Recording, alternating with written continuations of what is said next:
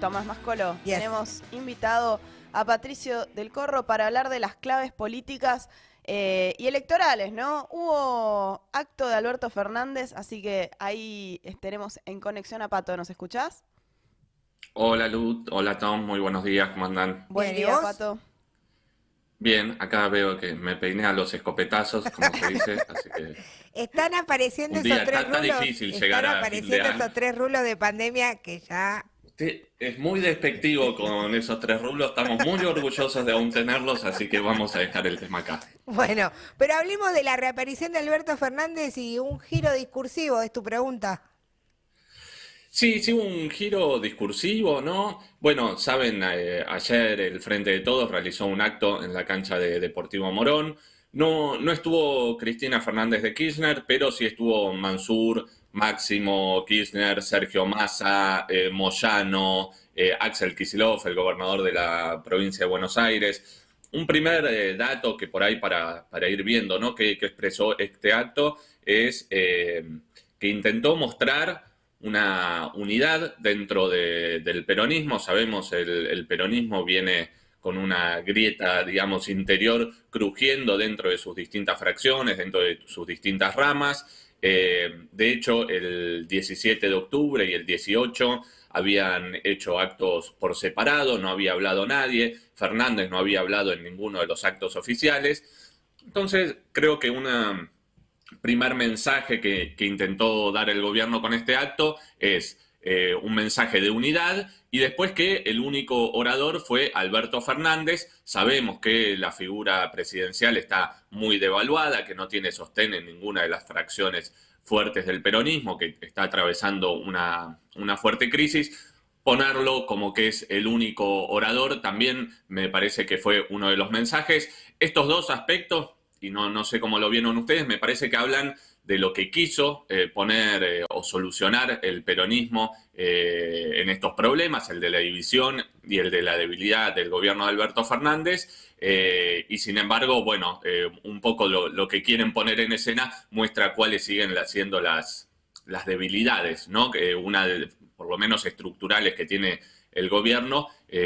bueno, y un, un paréntesis, ¿no? Hay terminar esa, una onda, el acto de Fernández, la hablada de Fernández como único orador y poner jijiji, ¿no? E intentar darle una mística a un acto que estaba completamente devaluado. No, mismo también todo el acting que hizo durante el acto, interrumpiéndolo, preocupándose por las personas y demás, eh, también dejó mucho que decir. A mí me impactó también tenerlo atrás a Mansur y a Massa bien pegados a él, bueno, entre otros personajes como Guado de Pedro, Máximo Kirchner. Máximo Kirchner. Estaban todos eh, mostrando la unidad con un discurso contra, muchas comillas, el FMI, pero no habló de toda la teca que ya estuvo poniendo. Sí, ahí, Pato, yo lo que pensaba era alrededor de Néstor Kirchner les viene bien porque era justo el momento donde también Alberto Fernández eh, estaba ¿no? Eh, con el kirchnerismo antes de, que se vaya y que, eh, que, digamos, rompa de alguna manera con Cristina. Em, y, me, hizo acordar ayer, eh, lo entrevistaron a Nicolás del Caño y le preguntaban justo en ese momento, eh, estaba eh, transcurriendo el acto y le decían, bueno, ¿vos qué te acordás cuando falleció Néstor Kirchner? Y le contestó, bueno, una semana antes habían asesinado a Mariano Ferreira y un poco la imagen de, hoy de los trabajadores de la TAM despedidos también te muestra ese contraste ¿no? entre el acto, el discurso y la realidad.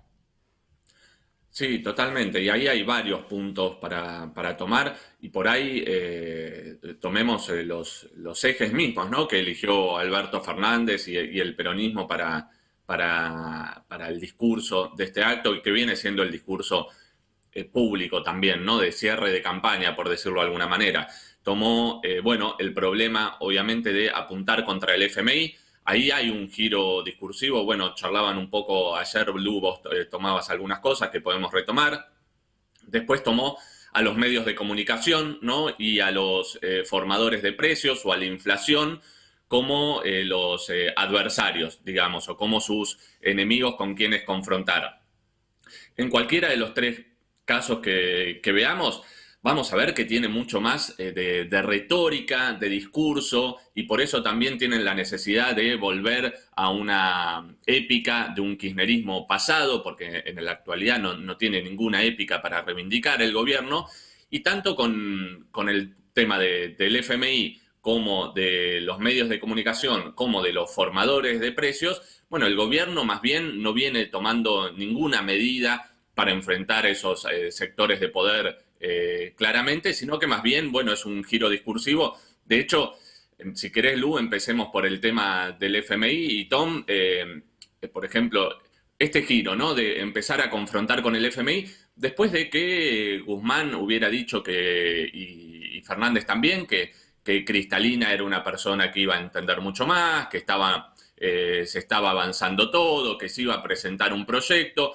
Bueno, entre crisis de, dentro del FMI y crisis en el gobierno que no termina de elucubrar cuál es el plan, eh, me parece que el cambio discursivo con el FMI es mucho más impuesto que una política real de salir a confrontar con este organismo. Eso no, sé cómo lo vieron ustedes. Sí, es una buena pregunta, ¿no? Si es un, giro propio o, un giro impuesto por el fondo, yo más bien tiendo a pensar que viene más por el lado del fondo y es más eh, por el lado de, de lo que está pasando eh, desde la política exterior de Estados Unidos, ¿no?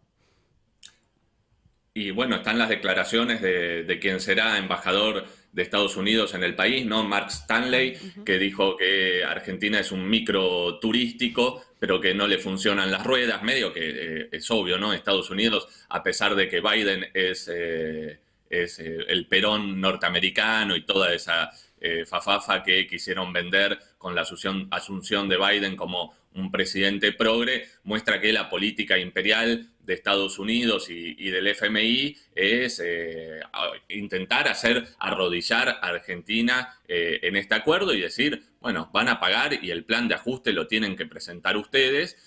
Y además, este giro discursivo va en contra de cómo se venía actuando, porque eh, Argentina viene pagando y cumpliendo con las obligaciones que tenía con el FMI este año, incluso de forma cash. Corregime, Luz, si no es así.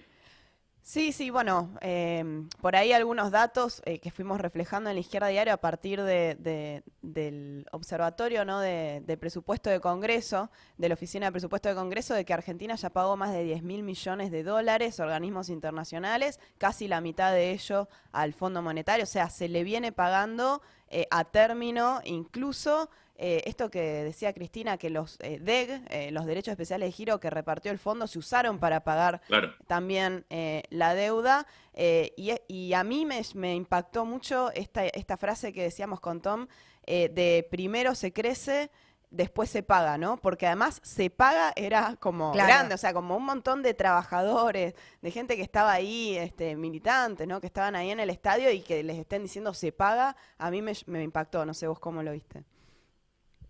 Sí, totalmente. Además, primero se crece, después se paga. ¿Qué significa, digamos? Eh, después eh, tiró por la borda otras de las promesas electorales que, podemos ir eh, recopilando, digamos, pero Fernández había prometido que se iba a investigar la deuda. Sí. ¿Qué pasó con eso? Se olvidó, o sea, primero se crece, después se paga, convalidando, como ya lo venimos diciendo, una deuda que es completamente ilegítima, ilegal. Hay ahí como una contraposición, ¿no? De discurso, porque Guzmán incluso en, el Centro Cultural Kirchner, en la entrevista que hizo con, la gente de Revista Crisis, dijo, le volvió a la idea de que el fondo, el fondo le había pagado o le había dado ese préstamo a Macri para hacer su campaña electoral. Entonces, ¿cómo es? ¿Era una campaña electoral de Macri que pagó el FMI o se va a pagar y se va a pagar, bueno, con ya el ajuste que vimos este año, porque esos dólares que fueron para pagar al fondo, más allá si fue la plata extra que dio el fondo por, por la pandemia y eso fue, podría haberse utilizado de otra manera y se le pagó al FMI o directamente los pagos cash. Pero no fue el único punto, el del FMI, el que agarró Alberto Fernández. También volvió sobre algunas otras promesas electorales y acá sí les quería traer un recorte, si, si les parece lo vemos. Dale. Y dijimos claramente que vamos a dejar de pagar intereses a los bancos y vamos a, privilegiar a los jubilados. Y eso ocurrió.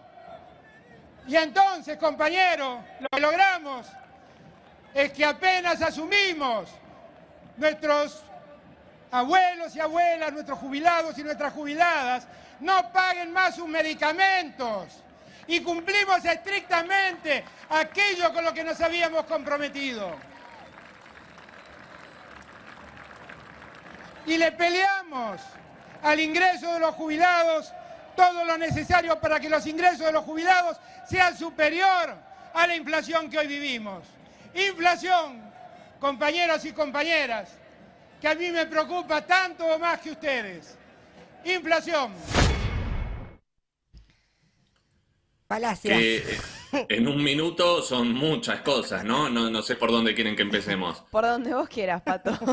No, en primer lugar, bueno, había una campaña, eh, Fernández eh, haga- toma el- la promesa de los medicamentos, que obviamente no es sobre todos los medicamentos, es algo que, que ya han charlado ustedes también en el programa, sino que se olvida una de las partes centrales o la parte central de su promesa de campaña para con las y los jubilados, que era que iban a recuperar inmediatamente después de que él asumiera el 20% que habían perdido con el gobierno de Mauricio Macri. Bueno, inmediatamente y previo a la pandemia, lo que hizo el gobierno fue votar una nueva ley de movilidad que los hizo perder sobre lo que incluso tenían que cobrar en ese momento, pero no solo eso, digamos, eh, hay una cuestión que es una mentira, digamos, eh, que no, no, no pasa ningún chequeo, por decirlo de alguna manera. Eh, no quisieron poner la cláusula para que las jubilaciones le ganen a la inflación. Perdieron con la inflación las jubilaciones. Bueno, el gobierno eh, entró en esta vorágine de campaña y de enfrentar con el FMI, como es más relato que hecho, eh, bueno, simplemente ya hay cuestiones que son una mentira lisa y llana. Los móviles, aparte que realizamos desde acá de Alerta Spoiler, cuando fue eh, la discusión sobre los jubilados que íbamos a puertas de farmacias y los propios jubilados te decían, los que cobraban la mínima, que tenían que elegir entre terminar el mes con la comida o poder comprarse los medicamentos más genéricos desde ya. Sí, además ahí hay una cuestión eh, de que mm, no dice que les correspondía cobrar más eh, el año pasado con la fórmula anterior. Es que dice, bueno, hicimos un esfuerzo para que empaten la inflación, que no solo es mentira, sino que, eh, como dice Semino, el defensor de la tercera edad, eh, que tengan que dar un bono y que además es insuficiente, pero que tengan que dar un bono es un reconocimiento de que con esa fórmula perdieron. Fórmula a la que se, le se negaron ¿no? a incorporar la- esta cláusula que había propuesto Nicolás del Caño para que no perdieran, por lo menos que no perdieran con la inflación, como una especie de, de red, digamos, que se negaron. Bueno, ahora vemos también eh, por qué. Era también para bajar el déficit fiscal, para poder eh, intentar llegar a un acuerdo con el FMI, que a, pesar de esos esfuerzos que se pagó, digamos, con eh, con que los jubilados, jubiladas, en- entre otros sectores sociales, tuvieran menos para comer, bueno, sin embargo, sigue todo empantanado, como vimos. Pero bueno, no, no es eh, el único punto. Alberto Fernández habló de la inflación, habría que, volver a los números que tantas veces charlamos sobre las paritarias estatales. O lo mencionaban ahí al principio, ¿no? Esta campaña de sí al trabajo. Bueno, sí al trabajo en paralelo uno ve como la TAM Argentina se va del país, deja 3.000 familias en la calle y el gobierno manda a la Policía de Seguridad Aeroportuaria a, a enfrentar a esos trabajadores que cuando reclaman, eh, bueno, me parece que, que deja un poco claro este punto, ¿no? Que, vuelvo al inicio, digamos, para ir cerrando.